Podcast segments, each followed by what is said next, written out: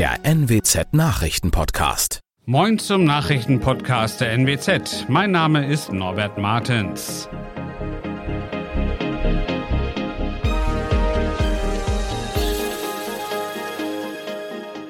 Und das sind unsere regionalen Nachrichten. Der acht Jahre alte Joe wird in Oldenburg immer noch vermisst. Der VfB Oldenburg beschäftigt sich mit dem Verkauf des Stadionnamens und zahlreiche Durchsuchungen nach Hasspostings im Internet. Der acht Jahre alte Joe wird in Oldenburg immer noch vermisst.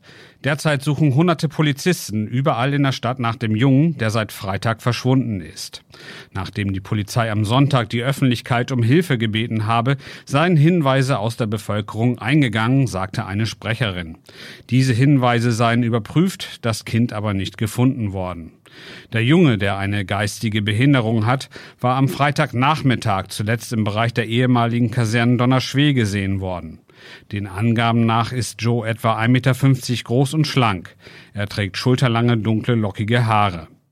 Über einem blauen T-Shirt mit weißer Aufschrift trägt er eine schwarze Weste, ebenfalls mit weißer Aufschrift.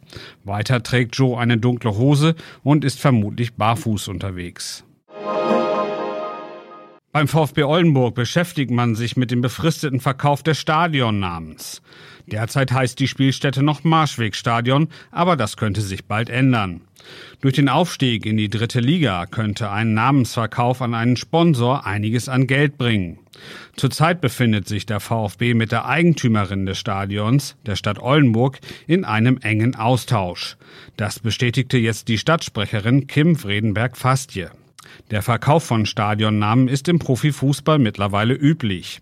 So spielt Werder Bremen beispielsweise seit ungefähr drei Jahren im Wohninvest Weserstadion.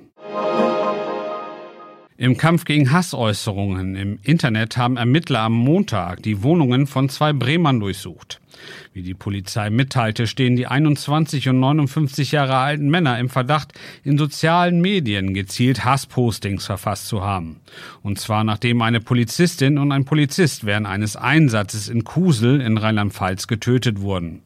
Bei den beiden Verdächtigen seien diverse Waffen und Datenträger sichergestellt worden. Seit dem Morgen fanden bundesweit Durchsuchungen statt. Auch in Niedersachsen gab es zwölf Durchsuchungen.